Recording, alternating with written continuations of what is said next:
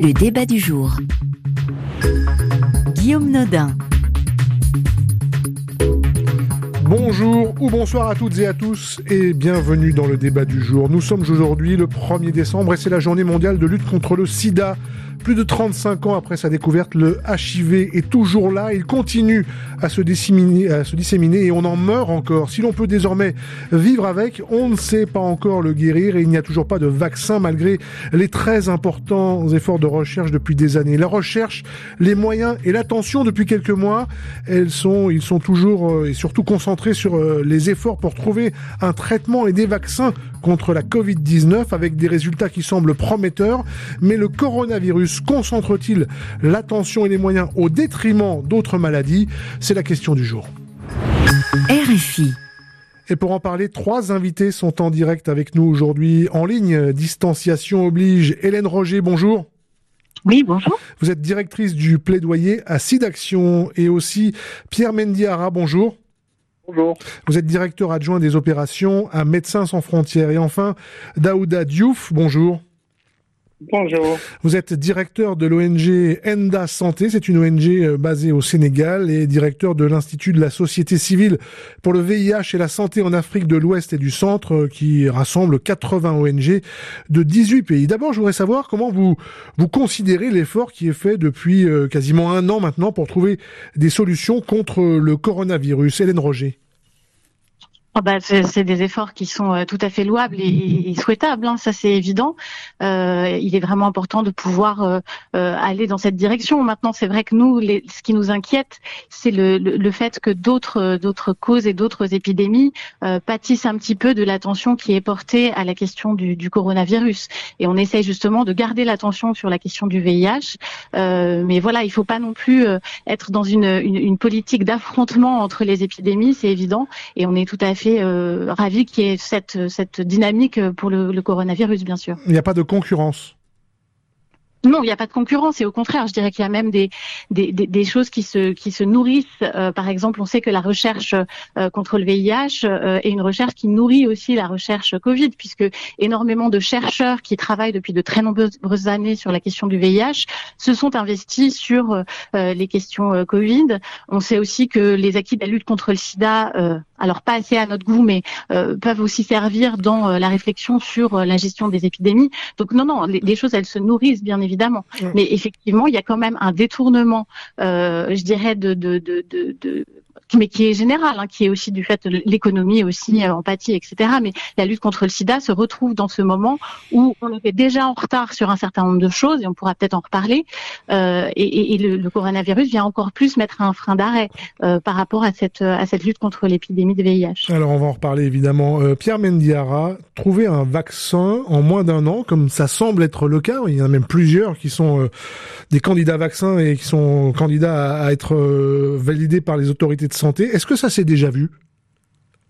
Alors non, je pense pas que je sois un spécialiste des vaccins, mais je pense pas que ça s'est déjà vu. D'ailleurs, euh, bon, euh, on, attend. Hein, il faut, quand même être prudent. On attend les publications et les enregistrements et voir quelles seront les indications, comment vont fonctionner ces, vaccins, euh, comment on pourra les utiliser?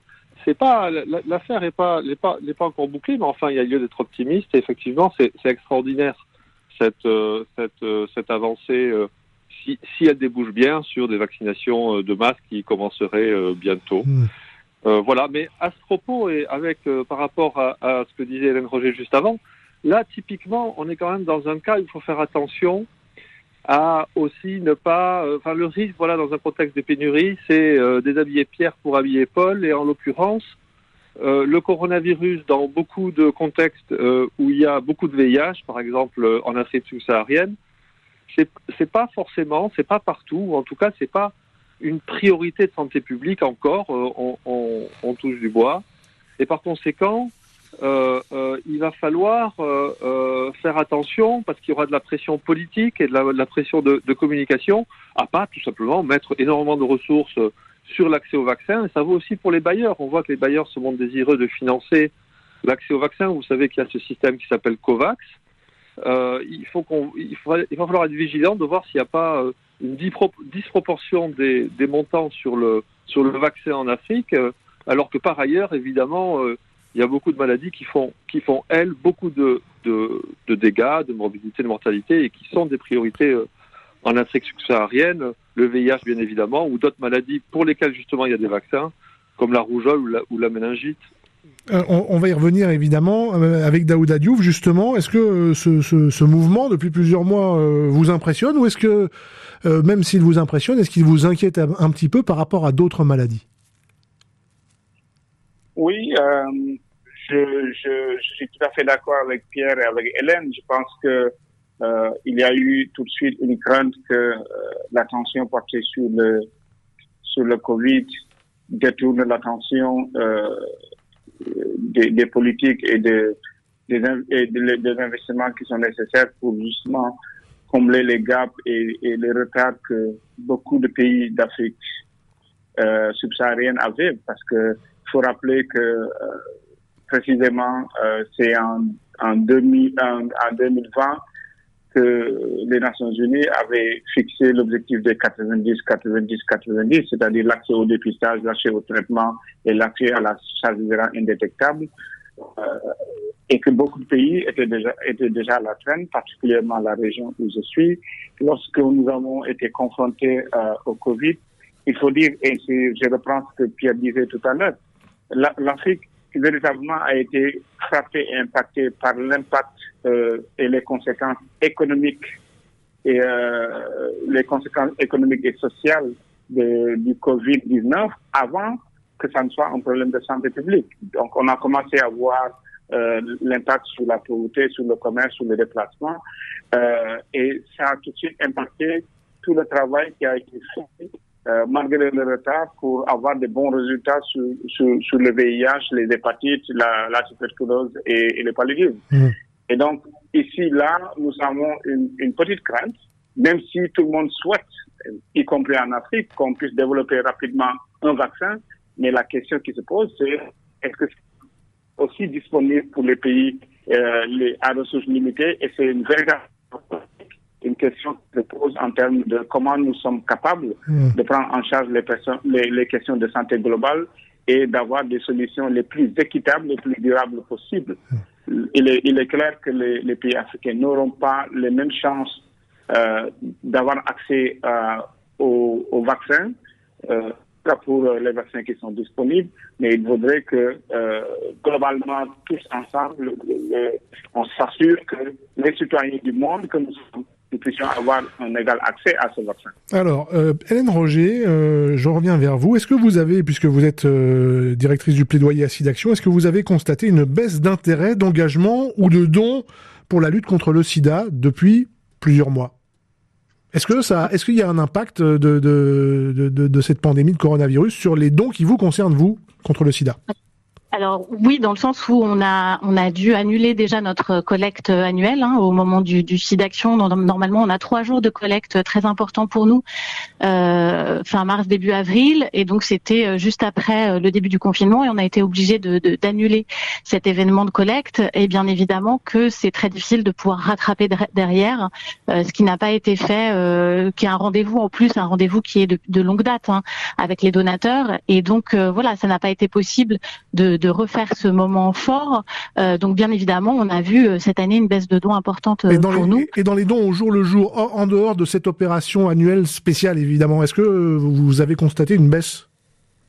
Alors, on n'a pas de baisse drastique parce qu'on a des donateurs qui sont fidèles euh, et qui sont euh, voilà qui, qui, font des prélèvements automatiques pour euh, pour partie. Maintenant, on voit bien quand même que euh, les gens sont un peu plus précautionneux. On voit quand même que les gens sont inquiets pour l'avenir aussi. Et ça, c'est toutes les, les, structures qui dépendent de la solidarité du public vous le diront hein, dans les dans les moments comme ça qui sont des moments de tension euh, économique en plus très forts. Et donc oui, bien évidemment que les gens euh, donnent moins facilement. Pierre Mendiara, aux États-Unis notamment, il y a eu une course pour trouver des, personnels soignants au moment de, la première vague. Euh, on s'arrachait un petit peu les, infirmières, euh, pour le dire très clairement. Est-ce qu'il y a eu moins de vocations sur d'autres pathologies chez Médecins sans frontières, par exemple? Non, non, je, ne peux pas dire ça. Euh, bon, cette pénurie de, de, personnel soignant, en particulier les infirmiers, s'est fait sentir aux États-Unis euh, mais, mais partout ailleurs et en France aussi énormément. Nous, on a travaillé sur le Covid en France, dans les EHPAD, dans des centres de, de, de desserrement et, et, et bon, c'était très difficile pour tout le monde de recruter du personnel de, de santé. Après, nous, c'est même plutôt, je dirais, le, le contraire qui s'est passé. Si on, si on parle de, de, nos, de, nos, de notre personnel à nous, ça a été très difficile, évidemment, pendant de longs mois. Il y a des pays où c'est encore extrêmement difficile de, de, voyager. Il y a encore des, pays qui ont leurs aéroports fermés ou qui sont fermés aux étrangers, comme, je ne sais pas, les Philippines, le Bangladesh, par exemple. Et alors, il a été très difficile bah, d'envoyer notre personnel international euh, sur le terrain. Vous savez qu'un de nos principes d'action, c'est d'avoir des équipes euh, mixtes, des équipes mélangées avec du personnel qu'on recrute sur place et puis des équipes internationales. Bon, ça a été très difficile de, de relever les personnes, euh, d'assurer la complétude des équipes et ça, ça reste un défi jusqu'à aujourd'hui.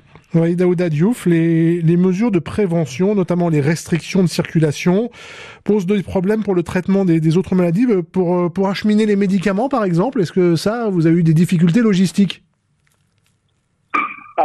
Alors oui, euh, dans une certaine mesure, au, euh, au début de l'épidémie, on était tous euh, pris de panique et il y a eu des, des mesures de restriction euh, pendant les, on, va dire les deux premiers premiers mois, où il y a eu un arrêt total de, disons de la dispensation de certains médicaments dans beaucoup dans, dans certains pays où euh, les malades n'avaient pas accès aux structures de soins, parce qu'il faut rappeler que dans, les, dans la plupart des, des, pays en développement, ce sont les, les, les, services de prise en charge du VIH qui sont devenus les services de prise en charge de, de, de des malades du Covid-19. Oui, il y a eu un, un basculement donc, quasiment complet, ou, ou, ou, important en tout cas?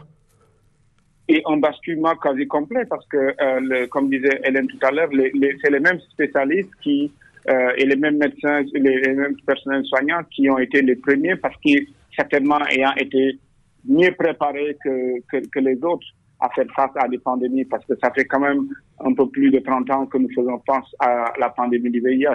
Donc, euh, tout de suite, il y a eu, euh, on a eu des perdus de vue, c'est-à-dire des personnes qui étaient sous traitement ou qui devaient être en suivi qu'on ne voyait plus. Les gens avaient peur de venir dans les structures sanitaires pour prendre les médicaments.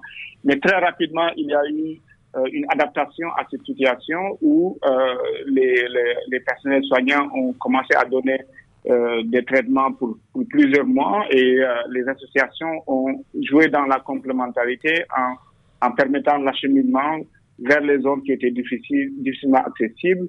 Il faut rappeler que euh, les confinements se sont, se sont, se sont, se sont faits avec une limitation des de déplacements d'une ville à une autre. Donc, c'était extrêmement difficile pour les, les malades qui vivaient euh, dans, les, dans les zones rurales de venir jusqu'en zone urbaine.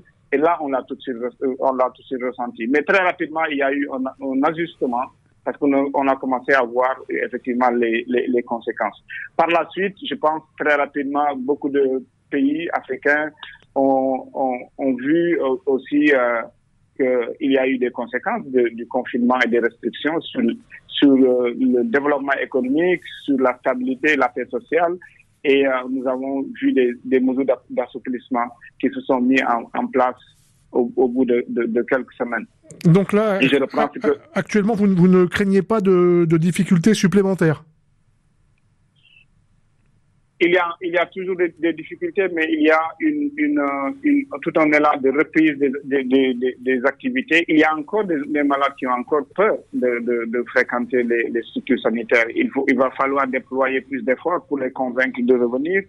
Euh, mais les difficultés qu'on a, et les craintes qu'on a, c'est que justement, euh, on manque de financement parce que, comme disait Hélène, des organisations comme SIDAction, comme la Fondation de France, comme Expertise France ou le Fonds mondial euh, sont quasiment les seuls bailleurs que, que, nous avons en Afrique. Donc, s'il y a une baisse au niveau des ressources euh, qui sont qui sont qui sont données à, ces associations qui financent la lutte contre le sida en Afrique, ça va se faire sentir, sentir forcément au niveau du financement de la lutte contre le sida ici. Hélène Roger, vous vouliez compléter ce qui vient d'être dit par Daouda Diouf?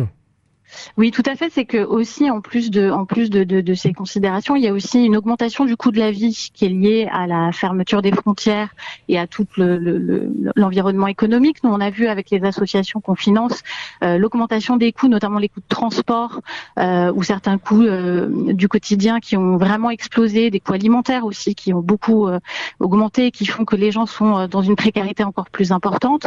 Et puis les coûts aussi de la prise en charge, puisqu'il faut se doter en matériel, en masque, en gel hydroalcoolique, il faut euh, désinfecter les locaux extrêmement régulièrement, etc. Et finalement, la prise en charge, elle, elle coûte plus cher aussi pour les, les acteurs associatifs qu'on soutient.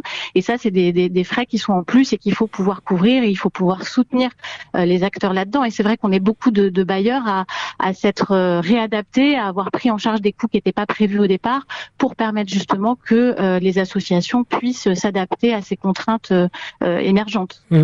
Euh, Pierre Mendiara, euh, on, a parlé de la prise en charge des, des malades. Alors, je ne sais pas si c'est votre spécialité, mais je vous pose quand même la question. Est-ce qu'il y a des chercheurs, voire même des services entiers, qui ont basculé d'une activité euh, sur une autre maladie à une activité exclusivement centrée sur la Covid-19 oui, oui, oui, c'est arrivé et, on, l'a vu. Et je pense d'ailleurs que c'était nécessaire pour beaucoup de pays qui ont été qui ont été touchés de plein fouet. C'est-à-dire que ce qui est difficile avec la Covid, c'est que comme c'est une pandémie, il y, a, des situations tellement diverses d'un pays à l'autre, mais en l'occurrence, nous, on a fait aussi des programmes de, prise en charge des patients sévères et alors en même temps que, que, le ministère dans les pays, je pense euh, à Port-au-Prince, euh, en, en, en, Irak, euh, aux Philippines, au Yémen. Et là, effectivement, il y a eu une réorientation, il y a eu un, il y a eu un, un, focus sur le sur le Covid, mais qui était nécessaire et qui n'a pas tellement euh, posé question. Mais là où c'est plus difficile, quand, quand, vous êtes débordé, finalement, cette pandémie, elle a eu deux, conséquences complètement paradoxales sur le système de santé. Soit des systèmes de santé paralysés où vous aviez à cause du confinement, des restrictions ou de la peur euh, des patients de, continuer à les consulter, euh, euh, des, centres de santé, des hôpitaux qui étaient euh, déserts. Et puis, euh, par ailleurs, vous avez eu des, systèmes de santé qui pouvaient être débordés par le nombre de patients.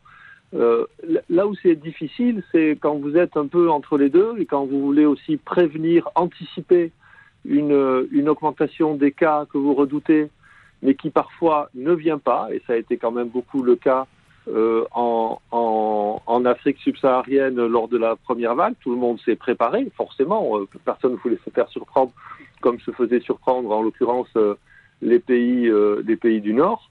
Et puis, euh, et puis dans, bah, dans beaucoup de cas, euh, les, les, vagues ne sont pas arrivées. Et aujourd'hui encore, je sais qu'au Kenya, et notamment au, au sud-ouest du Kenya, dans la province d'Omabé, où on a des, des programmes VIH, ben, on constate que, alors, la Covid, ça augmente en ce moment au Kenya. Ils ont une espèce de deuxième vague, ou c'est peut-être pour eux une première vague, en tout cas à cette hauteur-là.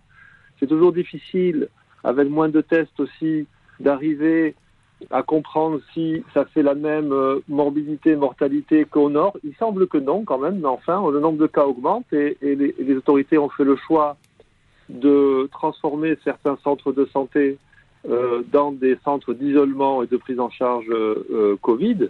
Mais en l'occurrence, vous savez, euh, au sud-ouest de Kenya, c'est des endroits dans le monde où, où, la prévalence du VIH est la plus élevée. On parle de 20 à 25% de la population qui est VIH positif.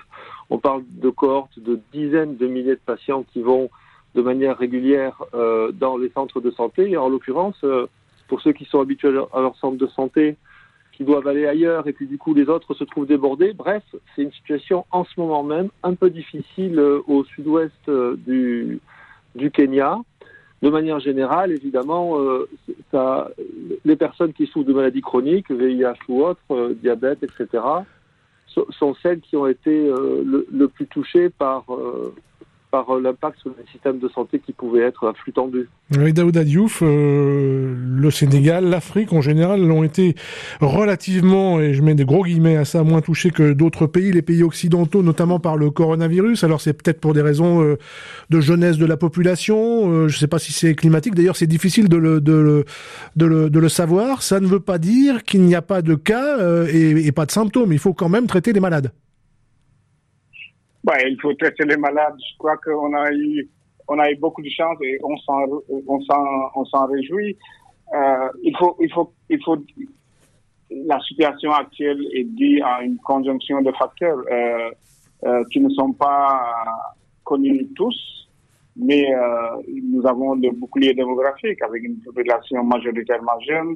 Je crois que aussi le fait qu'on ait été touché euh, par, par, par la, la, la, pandémie avec deux ou trois mois de retard a permis à l'Afrique aussi d'apprendre beaucoup de ce qui s'est passé ailleurs. Et ça, ça il faut le, il faut le relever. Mais aujourd'hui, nous avons, nous avons dans la plupart des pays euh, des, des, des, malades, mais je dois dire que le système de santé, mais, mais également les, les communautés, les associations, les religions ont, euh, ont formidablement réagi euh, dans un mouvement d'ensemble pour faire face. Donc, nous savions que nos systèmes de santé étaient, étaient faibles et étaient incapables de, de faire face à des pandémies euh, aussi importantes que, qu'on, qu'on, que nous connaissons en Europe. Euh, et donc, du coup, on a, on a dû miser sur à la fois la force de l'engagement communautaire, euh, l'engagement des politiques qui a été euh, très fort dans la plupart des pays et aussi un travail remarquable qui a été fait par le système de santé pour traiter ceux qui sont, ceux qui sont infectés, euh, traiter les malades isoler euh, oui, les, parce que les, parce que parce que malheureusement malheureusement euh, l'Afrique a, a, a l'habitude de il y a eu l'Ebola il y a eu il y a, il y a une certaine forme de de même si euh, les systèmes de santé sont sont moins importants ou imposants qu'en Europe il y a quand même une forme d'habitude sur ce genre de, de pandémie tout ce qu'on peut dire, c'est qu'il y a quand même une, une, une certaine expérience, expérience une certaine plutôt, c'est vrai. Mmh. une certaine expérience dans, à faire face à des pandémies. On a, comme vous l'avez rappelé, on a fait face à Ebola. On vit de, depuis euh, une trentaine d'années avec le VIH, la tuberculose et le paludisme. Il y a une certaine des de, de formes de réponses qui sont qui sont remarquables. Le, je, je, citerai la réponse des associations, des organisations de la société civile, leur capacité à se déployer très rapidement et surtout à utiliser un langage adapté, accessible à la population pour informer. Euh, et euh, nous avons vu avec Covid comment les associations, les ONG ont très rapidement, face à la pénurie de, de masques et de gel hydroalcoolique, se sont mis à les fabriquer et à les mettre à la disposition des, des, des, des malades. Nous avons vu aussi comment les systèmes de santé sont arrivés à travailler en étroite collaboration avec euh, avec les, les, les, autres acteurs en santé. Et ça, on le, on, on, on, on le doit à, à, la, à la façon dont nous avons géré les épidémies euh, qui ont précédé. Effectivement. Euh, Hélène Roger, euh, on a parlé de, de la réorientation de, de, la recherche. Euh, je ne sais pas si c'est le cas également pour les laboratoires pharmaceutiques qui sont en partenariat avec vous. Je sais qu'il y en a évidemment. Est-ce qu'ils ont réorienté tout au parti de leur activité? Vous avez quand même encore des interlocuteurs pour le pour le VIH dans les laboratoires pharmaceutiques. Ils n'ont pas complètement arrêté. Euh, arrêter quoi La production ou, euh, ou, la recherche, tout simplement. Sur, sur, il y a des candidats vaccins, me semble-t-il. Alors il y a un travail qui, qui se continue hein, sur la recherche, bien évidemment. Nous, on travaille pas avec des laboratoires, hein, on mmh. travaille avec des avec des chercheurs euh, directement. Euh, donc oui, il y a des choses qui avancent sur sur sur la question du vaccin. Après, on fait souvent le, le parallèle et on se dit mais pourquoi est-ce que ça avance beaucoup moins vite sur la question du VIH par rapport euh, au Covid par exemple? Bah, c'est c'est très différent hein, puisque le, le, système immunitaire en fait ne sait pas se débarrasser du VIH alors que le principe d'un vaccin euh, euh, comme pour la Covid, c'est justement de travailler sur le système immunitaire. Et en fait, quelqu'un qui est infecté par la Covid peut se débarrasser en, en produisant euh, des anticorps et ils ont des anticorps derrière mmh. qui les protègent. Euh, donc voilà, c'est vraiment deux, deux, deux, choses très différentes. Et je réponds à ça parce que c'est une question qu'on nous pose souvent. Oui. Euh, mais oui, la, la, recherche, elle continue. Après, on a vu quand même avec le confinement que certains chercheurs euh, se sont retrouvés quand même à, à, interrompre tout tout partie de leur recherche pendant pendant un moment. Et donc du coup, ça a eu un, un, un impact un petit peu sur les les recherches en cours, oui. Euh, Pierre Mendiara, j'aimerais qu'on revienne sur euh, un sujet qu'on évoquait en tout début d'émission, parce que ce qui est que les chercheurs ils communiquent entre eux. Qu'est-ce que les les gens qui ont l'expérience euh, du SIDA ont à apprendre à ceux qui luttent pour trouver un vaccin ou euh, une, un traitement contre le coronavirus? Il y a un partage d'informations quand même, d'autant que ce sont parfois les mêmes. Oui, alors c'est souvent les mêmes chercheurs, hein, c'est souvent euh, des, des, des, spécialistes en, en, en, en, en maladies infectieuses. En l'occurrence, euh, euh, c'est soit les mêmes dans le domaine de la recherche, mais aussi dans le domaine finalement des systèmes de santé ou des organisations internationales comme la comme la nôtre. donc tout le monde a finalement euh, profiter euh, de ces expériences passées, euh, effectivement dans Ebola, dans beaucoup d'autres épidémies, pour pour pour lutter contre contre le coronavirus. Pour autant, il faut aussi reconnaître quand même, hein, il faut se souvenir qu'au début de cette année, ça paraît il y a un siècle, tout le monde a été, bah, quasiment tout le monde, tout le monde a été pris de court. Nous, un de nos premiers objectifs quand, quand c'est arrivé, si vous voulez, que tous les aéroports se sont fermés en l'espace de quelques semaines et que l'approvisionnement est devenu extrêmement difficile en, en, matériel de protection en particulier, notre objectif premier, ça a été simplement, on s'est dit, bon, il faut qu'on arrive à maintenir nos activités euh, de consultation et hospitalière à travers le monde.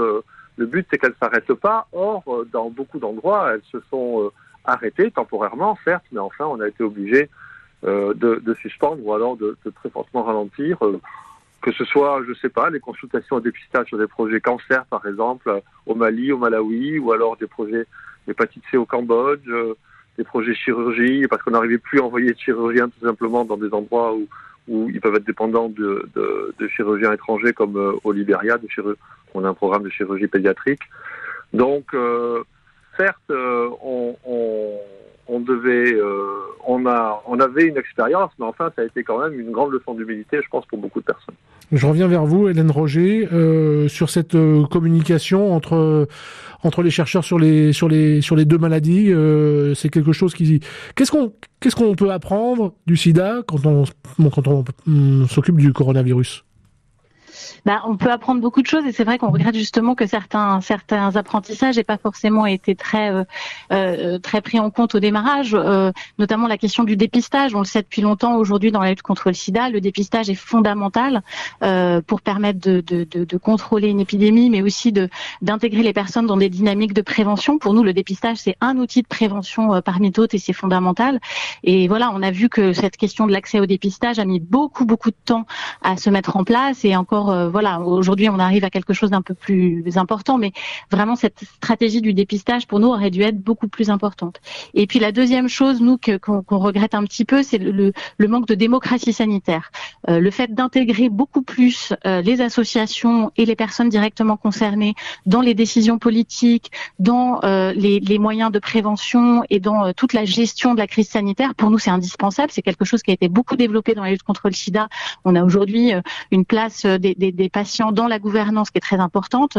Euh, et, et, finalement, ça, ça a beaucoup manqué, et ça manque encore d'ailleurs dans la gestion de la crise, alors même qu'on sait que de pouvoir impliquer les associations et les personnes directement concernées, ça permet de mettre en place des systèmes de prévention qui soient les plus adaptés. Par exemple, dire que des personnes qui vivent à 5, 6, 7 euh, dans, des, dans, dans, des logements euh, doivent rester enfermées chez elles pendant euh, des semaines et des semaines sans sortir au risque de payer 135 euros d'amende, on sait que c'est pas quelque chose qui est efficace et qui est pertinent en termes de santé publique. Mmh. Voilà, c'est un exemple parmi d'autres, mais c'est vraiment pour dire que c'est fondamental. Et nous, on a beaucoup travaillé sur cette place euh, des personnes, les personnes les plus précarisées, les plus euh, stigmatisées, les plus discriminées, et c'est elles qui sont euh, encore aujourd'hui sur la question du coronavirus les plus impactées. Et du coup, prendre en compte leur avis dans cette démocratie sanitaire, c'est absolument fondamental. Daouda Diouf, en quelques secondes, parce qu'il nous reste bah, environ 30 secondes, en fait, c'est quelque chose de très important de faire participer les personnes concernées pour vous, ONG sur place? Ah oui, c'est fondamental, euh, c'est ce que disait Hélène tout à l'heure. On a vu toute la différence. Euh, c'est une des leçons euh, qu'on peut tirer de la lutte contre le sida lorsqu'on implique les personnes concernées, lorsqu'on implique les malades eux-mêmes, lorsqu'on implique leurs familles et les, communautés, on voit toute la différence. Mm. Et nous sommes aussi dans un contexte en Afrique où on doit avoir une approche durable qui ne dépend pas de, de du financement extérieur, et euh, justement, euh, l'un des meilleurs moyens, c'est d'impliquer les, euh, les, acteurs qui sont, qui sont concernés. Merci, merci. Oui, alors très rapidement, parce que là, il nous reste très très peu de temps.